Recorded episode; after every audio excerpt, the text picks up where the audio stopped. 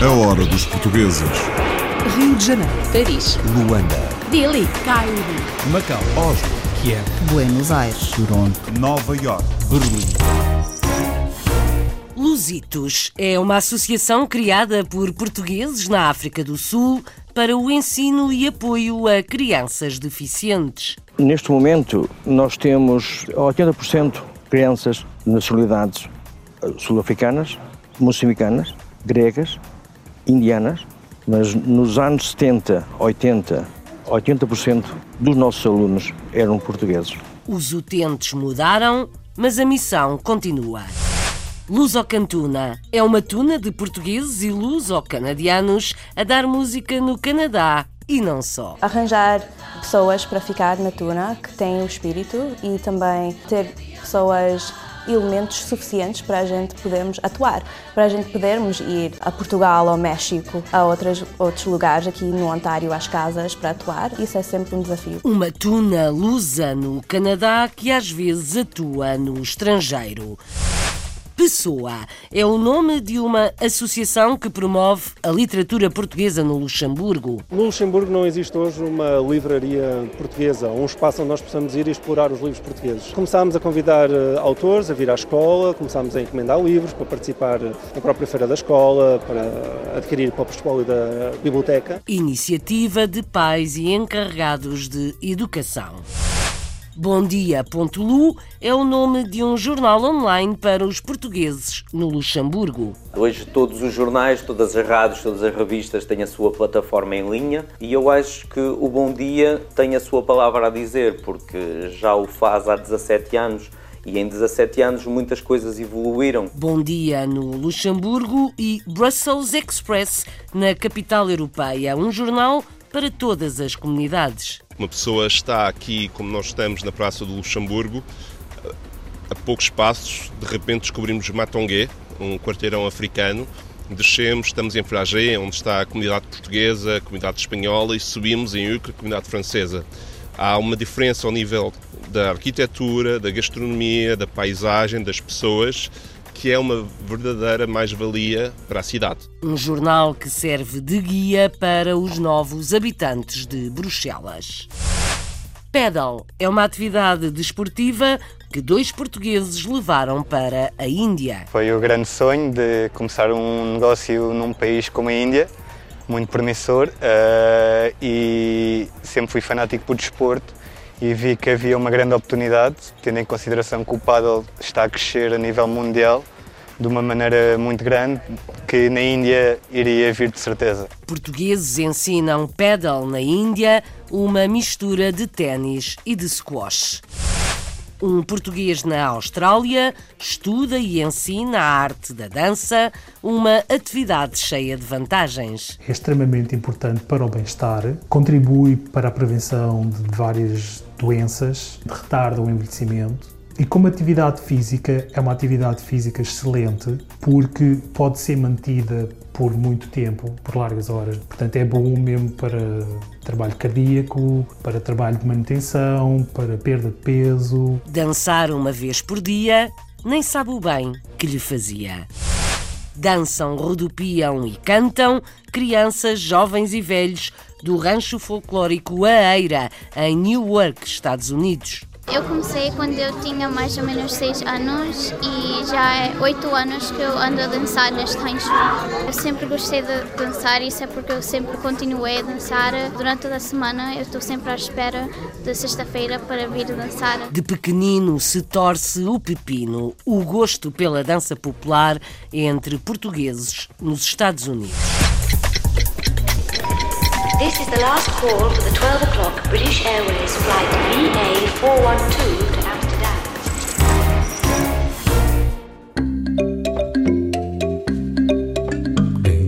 A sul de África. Lusitos é o nome de uma associação criada por portugueses para o ensino e o apoio a crianças deficientes, fundada para dar resposta aos portugueses que não tinham apoio para os seus filhos em Joanesburgo há algumas décadas. Atualmente são maioritariamente de outras nacionalidades as crianças utentes desta associação, Mas a missão mantém-se com terapeutas e dirigentes de origem portuguesa.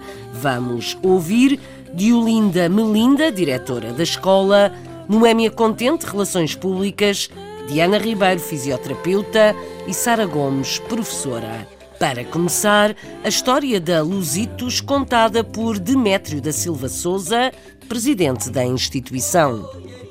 A associação foi formada ah, nos anos 70, foi formada por um grupo de normalmente de três pessoas. Naquela altura havia crianças deficientes na comunidade portuguesa não havia local para que se fosse colocada essas crianças. Sendo nós lusitanos, aproveitamos essa opção de colocar o nome Lusito.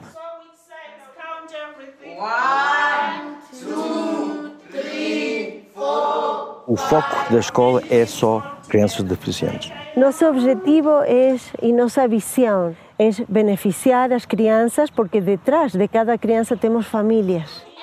O comitê está cá, são voluntários. Nós fazemos isto com muita gratidão quem está aqui está de bom de coração. Eu estou aqui porque adoro estar aqui, adoro fazer o bem. Quando a gente olha para estas crianças, não podemos fazer mais nada, senão trabalhar para elas. É para eles que a gente trabalha, não para mais ninguém, mas para estas crianças. E esta escola é deles, pertence a eles e não a nós. O trabalho que nós fazemos aqui com as crianças é fácil, porque é o que nós estudamos para. Os pais são os que precisam de ajuda das professoras, da escola, porque as crianças são muito inocentes. As crianças não sabem os problemas que elas têm, o problema que têm na vida, mas os pais sim sabem. Nós temos atividades, eh, fisioterapia, hidroterapia, terapeuta de fala, eh, occupational therapy. Também as crianças têm música uma vez por semana com o objetivo de beneficiar as crianças e aos jovens e jovens adultos que nós temos em nossa escola. Temos todos o objetivo de formar um ambiente uh, harmonioso, amoroso, com carinho. Descrevo como a minha família. É muito gratificante e também é muito trabalho, mas, mas ao fim do dia, ver a, ver a alegria nos miúdos e ver eles progredir e aprender todos os dias é muito gratificante. Neste momento, nós temos 80% crianças de nacionalidades eh, sul-africanas, moçambicanas, gregas, indianas, mas nos anos 70, 80, 80% dos nossos alunos eram portugueses. A nossa escola é formada com sete professoras, seis delas são portuguesas. Espero que isto continue a crescer um, e que o show que, que é de onde vem o dinheiro para a manutenção da escola ano após ano cresça e seja sempre um sucesso para nós continuarmos cá para ajudar e fazer a diferença pequena ou grande na vida destas crianças. A nossa mente é que temos que ganhar e estamos a vencer.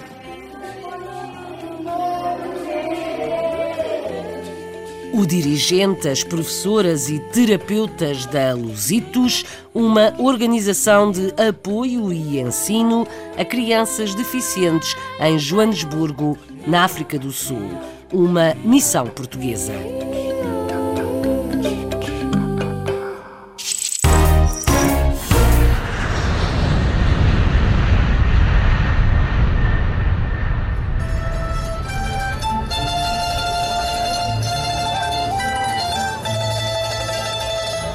Há uma tuna portuguesa no Canadá que acolhe todos os que se queiram juntar a cantar.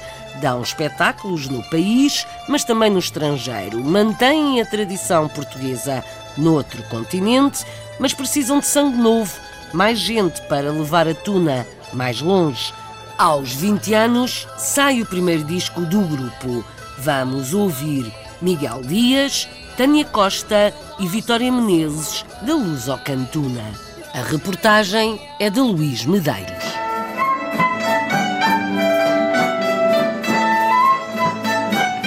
Estávamos em 1998, quando se ouviu o primeiro Urra, da Luz Cantuna. Tudo começou com um desafio da Tuna Académica da Universidade dos Açores, que acabou por batizar a primeira estudantina no Canadá. Formada inicialmente por alunos portugueses e luso-canadianos da Universidade de Toronto, o convite estendeu-se a outras instituições de ensino superior daquela cidade canadiana, mesmo àqueles sem qualquer experiência no canto ou com instrumentos musicais. Decidimos fazer um grupo completamente aberto e uh, que pode, qualquer pessoa da nossa comunidade pode fazer parte. Há muitas pessoas que entraram na Tuna que nem sequer falavam português, nem sequer cantavam ou tocavam instrumentos. E nós, dentro do nosso grupo, o que é mais, o que é mais sempre relevante e, e mais importante é tal espírito de, de, das tunas. Ao longo de duas décadas, e como qualquer agrupamento, a Luz ao Cantuna passou por altos e baixos, principalmente no que toca à formação. Em 2004 foi o ano em que competiram pela primeira vez e tinham então 20 membros. Atualmente são 15. Arranjar um, pessoas para ficar na tuna que têm o espírito e também um, ter pessoas, um, elementos suficientes para a gente podermos atuar, para a gente podermos ir a, a Portugal, ao México, a outras, outros lugares aqui no Ontário, às casas, para atuar. isso é sempre um desafio para a gente. E se houver uma praça de gente madura? Estes estudantes nunca deixaram de ser proativos receberam Tunos do Mundo em várias edições do Festival Internacional de Tunas do Canadá e, com esforço financeiro, garantiram atuações dentro e fora de portas. Sempre bem trajados e com o objetivo de divulgar esta tradição com dois séculos. Toronto, Cambridge, já Gatineau, Quebec, e uh, Newark, New Jersey, uh, Fall River. Uh, já atuamos em Paris, uh, em São Miguel, uh, Lisboa, Leiria, no México. Madeira, México, Querétaro. Ah, e estamos sempre com, com ideias de encontrar outros sítios para nós, a Luso Cantona, espalhar a, a sua música.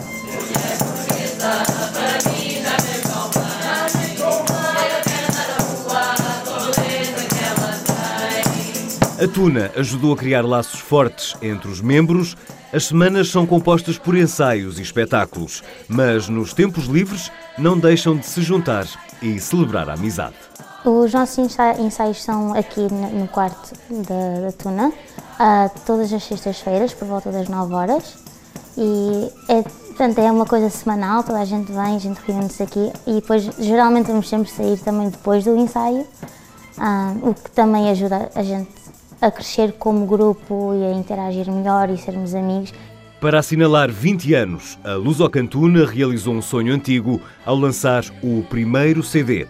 Intitula-se Carpe Diem e os temas revisitam as duas décadas de história do agrupamento.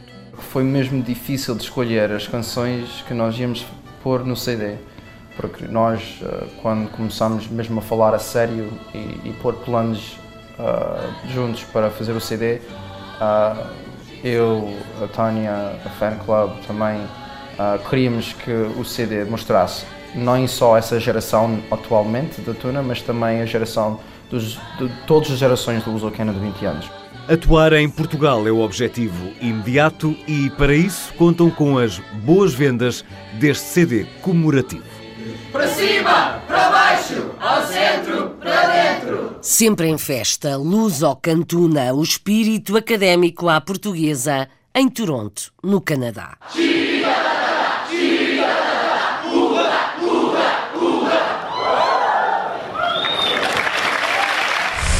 A hora dos portugueses.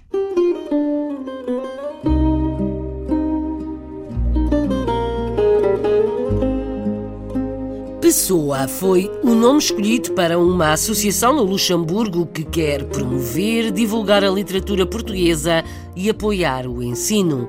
Fundada por portugueses, pais ou encarregados de educação de uma escola, onde faziam falta livros portugueses e também um centro de estudos. Luís Galveias, um dos fundadores, explica.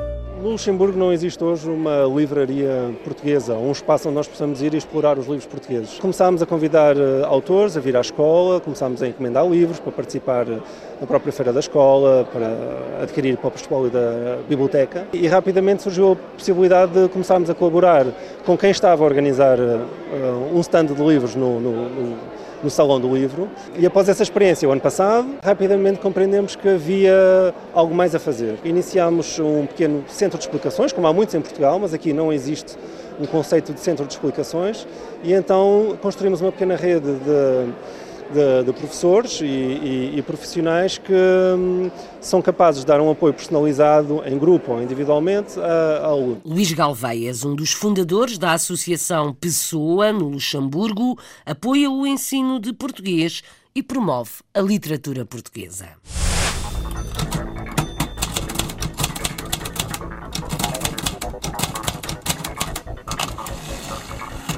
O Bom Dia.lu é um jornal que serve a comunidade no país já lá vão 17 anos. Foi o primeiro jornal para as comunidades a apostar na edição exclusivamente online. Trata notícias dos portugueses no Luxemburgo, noutros países vizinhos e faz eco do que se passa em Portugal.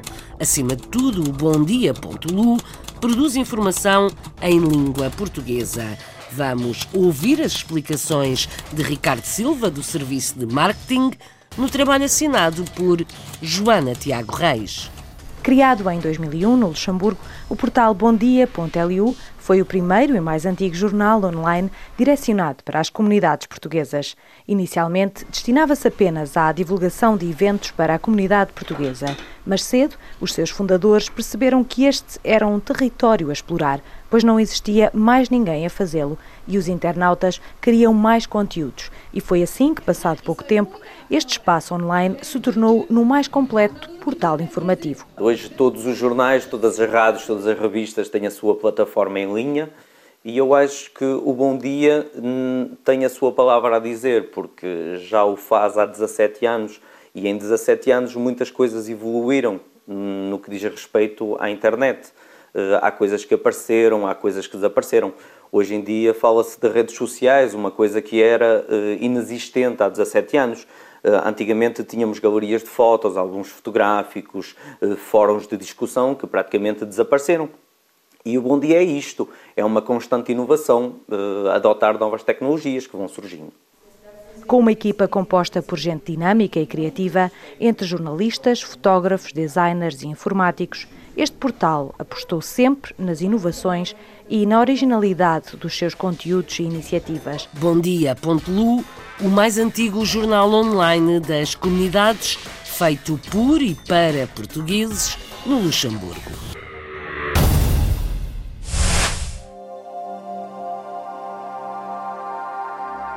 O Brussels Express é um jornal que serve de guia para os estrangeiros na capital da Bélgica. É uma cidade multicultural, como multicultural é a origem e a vida do fundador deste jornal.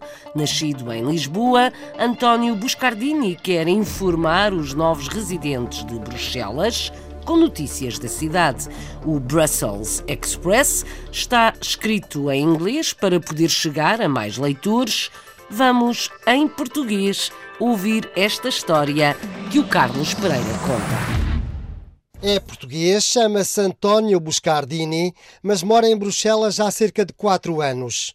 Filho de pai italiano, nasceu em Lisboa, estudou no Liceu Francês e depois seguiu para Paris, onde completou o curso universitário. Há cerca de um ano lançou um novo jornal em Bruxelas, um jornal a pensar nos muitos expatriados que moram na capital da Bélgica. O Brussels Express nasceu há cerca de um ano. Uh, com um objetivo específico, que era estabelecer a ponte entre a comunidade expatriada aqui em Bruxelas e a realidade desta cidade. Uma cidade que eu, que eu adoro, uma cidade que é confusa um bocado como o meu percurso, em que sou de facto um português incondicional, mas com origem italiana, em que vivi em França, vivo agora em Bruxelas e minha esposa é holandesa. A relação dos patriados com a cidade de Bruxelas nem sempre é fácil. António Buscardini considera que nem todos conhecem a cidade onde residem e por isso decidiu mostrá-la.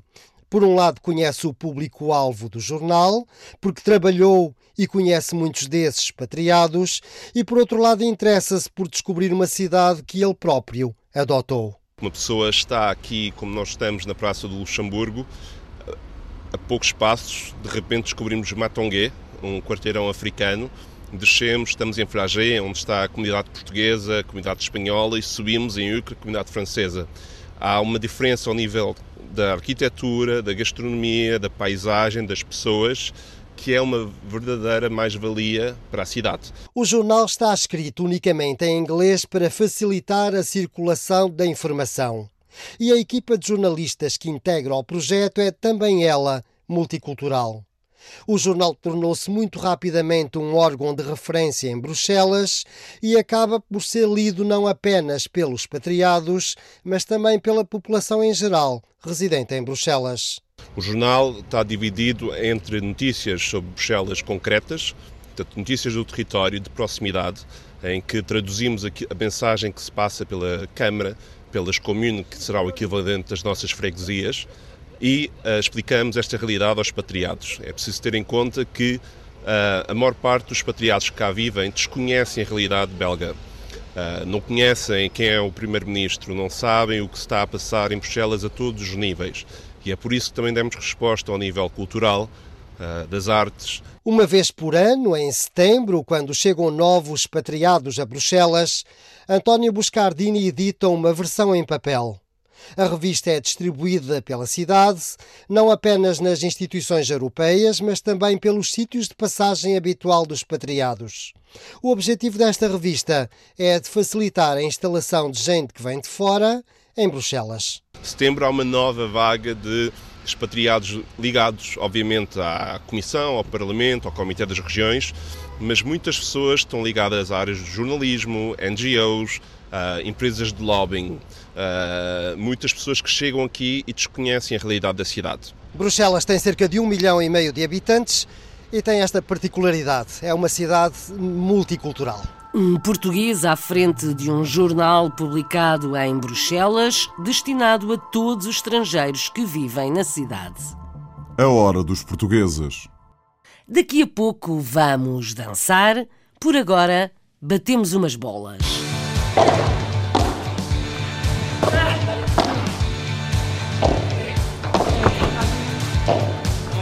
Dois portugueses levaram o pedal para a Índia. É um desporto que se joga a pares com raquetes e bolas próprias num recinto fechado. É uma mistura de ténis com squash. O desporto ainda não é conhecido na Índia, mas o panorama está a mudar. João Lourenço e Bavish Baku estão a divulgar o pedal, dão formação, já criaram dois campos de jogos e querem expandir-se na Índia. O consultor de imagem, Navim Kumar Sinha, conta que o pedal tem atraído bastante atenção. A guia da Hora dos Portugueses na Índia é a Nalini Elvino de Souza. Conhecemos dois portugueses que introduziram um novo desporto aqui na Índia, o pedal uma mistura entre o ténis e o squash. Vamos agora ao Play Arena, em Bangalore, saber mais sobre o futuro deste desporto neste país. O paddle tem origem no México, em 1969. Eh, foi, foi inventado num, num jardim de uma pessoa que era fanática por ténis eh, e que gostaria de jogar ténis no seu jardim. Então criou uns muros à volta desse próprio jardim eh, para poder jogar então o ténis. Mas daí surgiu o paddle. Hoje em dia o desporto cresceu, não são muros, hoje em dia temos o vidro e temos, temos a rede, que são partes integrantes do jogo.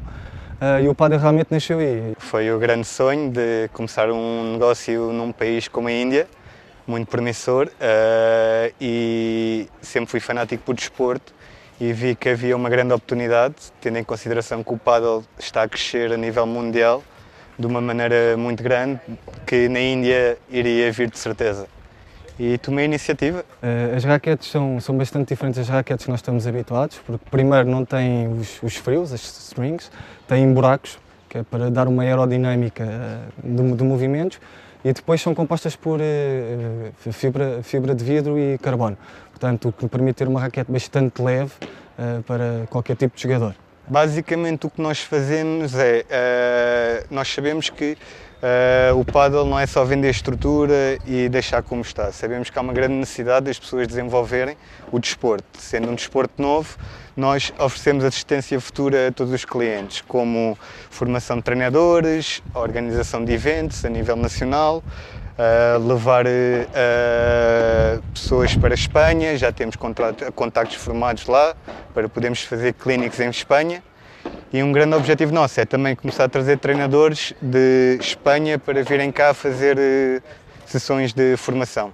O jogo em si é, é jogado em equipas de dois, né? tem uma rede no meio, o turf é sintético, Uh, e é sempre jogado em duplas. Eu tenho estado a trabalhar com a InPedal nos últimos três meses e durante este tempo tem havido muito movimento, muitas competições, pessoas a jogar, pessoas a reservar o campo, outras que querem aprender. Nós tentamos dar razões para que mais e mais gente venha jogar pedal em vez de praticar outro desporto. E o plano é crescer para as grandes metros uh, Mumbai, Hyderabad, Delhi, Ahmedabad, uh, Pune e Goa. Uh, portanto, estamos a fazer o nosso trabalho. O futuro acho que é risonho, porque é um desporto que nós estamos a, a, a criar aqui, é um mix de ténis e squash. Portanto, a Índia em si só tem muito background a nível de ténis, squash e, e, e badminton. Portanto, creio que os jogadores em relação ao desporto vão ficar completamente apaixonados. Depois de experimentar, eles vão ficar super fãs. A confiança de João Lourenço, um dos portugueses que levou e tenta desenvolver a prática de pedal na Índia.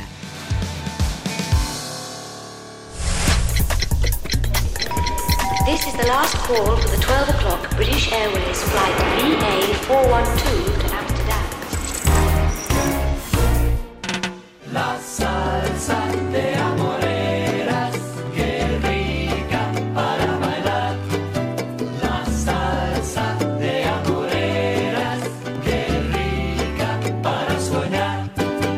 português na Austrália que adora dançar e que se especializou em dança. Fez um doutoramento em Brisbane e agora trabalha na Universidade de Queensland, na área de estudos da dança. José Hilário Rodrigues, dança salsa é a sua paixão e aconselha dança a toda a gente como forma de praticar exercício físico. Foi na Austrália que este português encontrou palco para o seu estudo, como conta agora a Filipa Borges Santos. José Hilário Rodrigues nasceu em Moçambique, mas foi em Portugal que cresceu e se formou em Gestão do Desporto na Universidade de Motricidade Humana. E foi lá também que nasceu a paixão pela dança. Essa paixão, juntamente com a vontade de aprofundar conhecimentos, levou-o a sair de Portugal Viveu em Singapura, mas foi em Brisbane, Austrália, que encontrou o doutoramento que procurava. Hoje, a trabalhar no âmbito das publicações, na área da peritagem do ensino da dança e no ensino profissional integrado, José fala-nos um pouco desse trabalho de investigação. O meu doutoramento um, investigou como é que os professores de dança de balé contemporâneo se tornam peritos no ensino da dança. Foi um projeto extremamente interessante. Eu utilizei psicologia ecológica e a teoria dos sistemas dinâmicos. A psicologia ecológica estuda a relação entre o indivíduo e o envolvimento. É importante estudar o indivíduo e as relações que tem com o envolvimento. Se na universidade se, estudar, portanto, essas relações que o indivíduo tem com o envolvimento e tentar trazer esse aspecto contextual para a universidade, então os indivíduos estarão melhor preparados. E foi isso que eu fiz no, no meu doutoramento. Eu estudei como é que os professores de ballet contemporâneo, um, tanto os peritos, se tornam peritos. E, e encontrei uma série de fatores que contribuem para os professores se tornarem peritos. A dança ocupa um lugar muito importante na sua vida e José confessa o quanto significa para ele. É uma paixão. Quando estava na universidade, comecei a dançar socialmente pronto, e comecei a gostar. Depois, mais tarde, experimentei a salsa e, e adorei. E a salsa, digamos que ficou comigo para o resto da vida. Portanto, é, é a atividade em termos de dança que me completa como, como ser humano. Portanto, é uma forma de vida, não é uma atividade que eu pratico. Portanto, faz parte daquilo que, do que eu sou, digamos assim. Perguntámos a José que tipo de benefícios as pessoas podem esperar da dança. É extremamente importante para o bem-estar, contribui para a prevenção de várias doenças, portanto, mesmo para o envelhecimento, retarda o envelhecimento. E como atividade física, é uma atividade física excelente, porque pode ser mantida por muito tempo, por largas horas, duas, três, quatro horas, Portanto, é bom mesmo para trabalho cardíaco, para trabalho de manutenção, para perda de peso. Portanto, há uma série de vantagens uh, na prática da, da dança. José, confessa o tipo de dança que mais gosta. Portanto, a, a dança que eu mais gosto foi aquela que eu que já tinha dito, portanto, foi é a salsa, porque a salsa é uma dança de improviso. Portanto, os homens aprendem a conduzir, as senhoras aprendem a, a seguir, digamos assim, e com esse conjunto de técnicas, qualquer pessoa pode dançar com qualquer outra pessoa em qualquer parte do mundo. Eles nem têm que falar um com o outro. Para finalizar, José confessa os seus planos para o futuro. Referência na área de trabalhar na, na aquisição de habilidades, na investigação, no ensino, pedagogia e ajudar as pessoas a tornarem-se melhor naquilo que fazem, basicamente, que, é, que foi a minha área de, de investigação. José Hilário Rodrigues, um estudioso da dança na Austrália. Viramos o disco.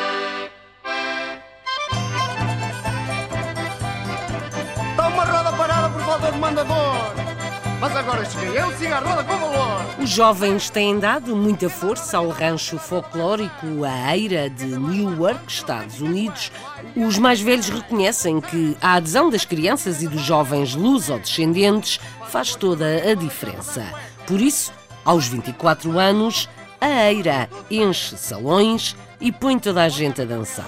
A Eira é um grupo folclórico fundado em 1994 em Newark, New Jersey. Para os seus membros, o mais importante é o convívio e a amizade que os une. Este ano celebram 24 anos de existência junto da comunidade que os mais admira.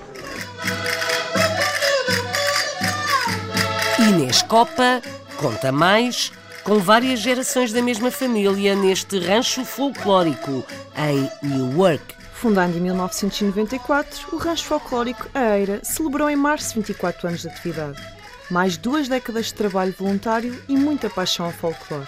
A Bíblia e Timóteo nem sempre pertencem a este grupo, mas a juventude, a família e a amizade deste rancho chamou a sua atenção. Primeiro a minha família, foram eles que me envolveram nisto, e depois todas estas crianças que aqui estão, amigos, amigos dos meus filhos, e isso uh, envolveu-me de uma tal maneira que não consigo, não consigo sair dela.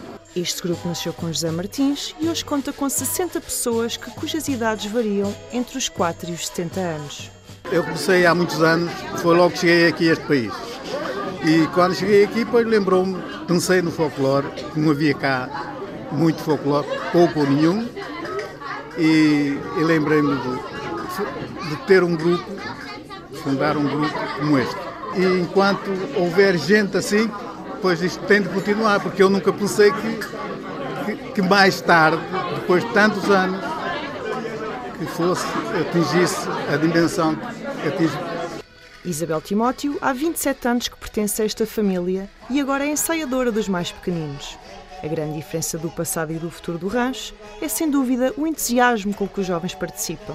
Acho que o rancho agora está mais bem preparado, há mais juventude, muita mais juventude. Uns puxam os outros e isso é bonito. Mais concertinas, mais jovens a tocar concertinas. Eu acho que a juventude agora está, está a, de, a, de, a adquirir mais. Um dos filhos do diretor do grupo é Michael Timóteo, que está no rancho desde os dois anos de idade e agora é ensaiador do segmento adulto. Ensaio há, acho que há quatro anos, nem tenho a certeza. Uh, já danço desde pequenino, tenho 26 anos, comecei a dançar com dois anos de idade Uh, o meu pai era o ensaiador aqui e pronto, aprendi com ele e fiquei agora eu. Tenho o privilégio de ensinar os, os que estão aqui. Não tenho que ensinar muito, porque eles sabem todos o que estão a fazer, mas pronto, a gente tem que trabalhar todos juntos e sou eu à frente hoje, mas pode estar outro. Sem dúvida que os mais jovens são a alma e a alegria deste grupo cultural. Entre dançar e falar a língua portuguesa, também muitas amizades se fazem entre elementos de todas as idades. Eu comecei quando eu tinha mais ou menos 6 anos e já é 8 anos que eu ando a dançar neste rancho. Eu sempre gostei de dançar, isso é porque eu sempre continuei a dançar. Eu sempre, durante a semana, eu estou sempre à espera da sexta-feira para vir dançar. Para o grupo, o folclore tem futuro, visto que é uma maneira de manterem jovens unidos, a falarem a língua portuguesa e a defenderem os costumes e tradições de Portugal. Para o ano, celebram um quarto de século e já há muitos projetos e surpresas a serem planeados. Famílias inteiras tocam, dançam e cantam no rancho folclórico A Eira, em Newark, nos Estados Unidos.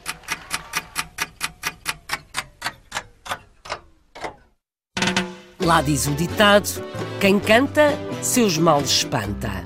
E quem dança, muitas vezes alcança.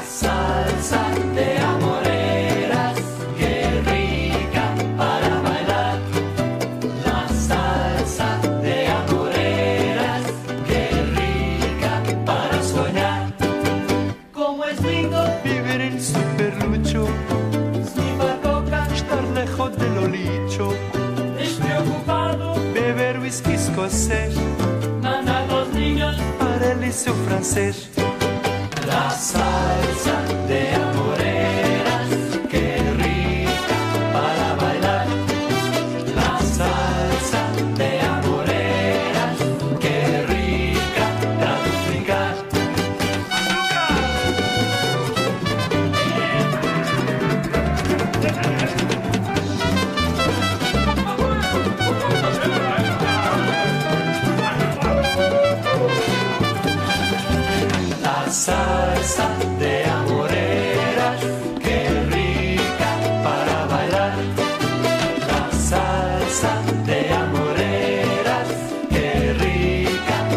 soñar. Gimnasticar aeróbicamente, practicar yoga solo para ser diferente. De la cabeza también hay que cuidar. Psicanalista es un guapo de tarar.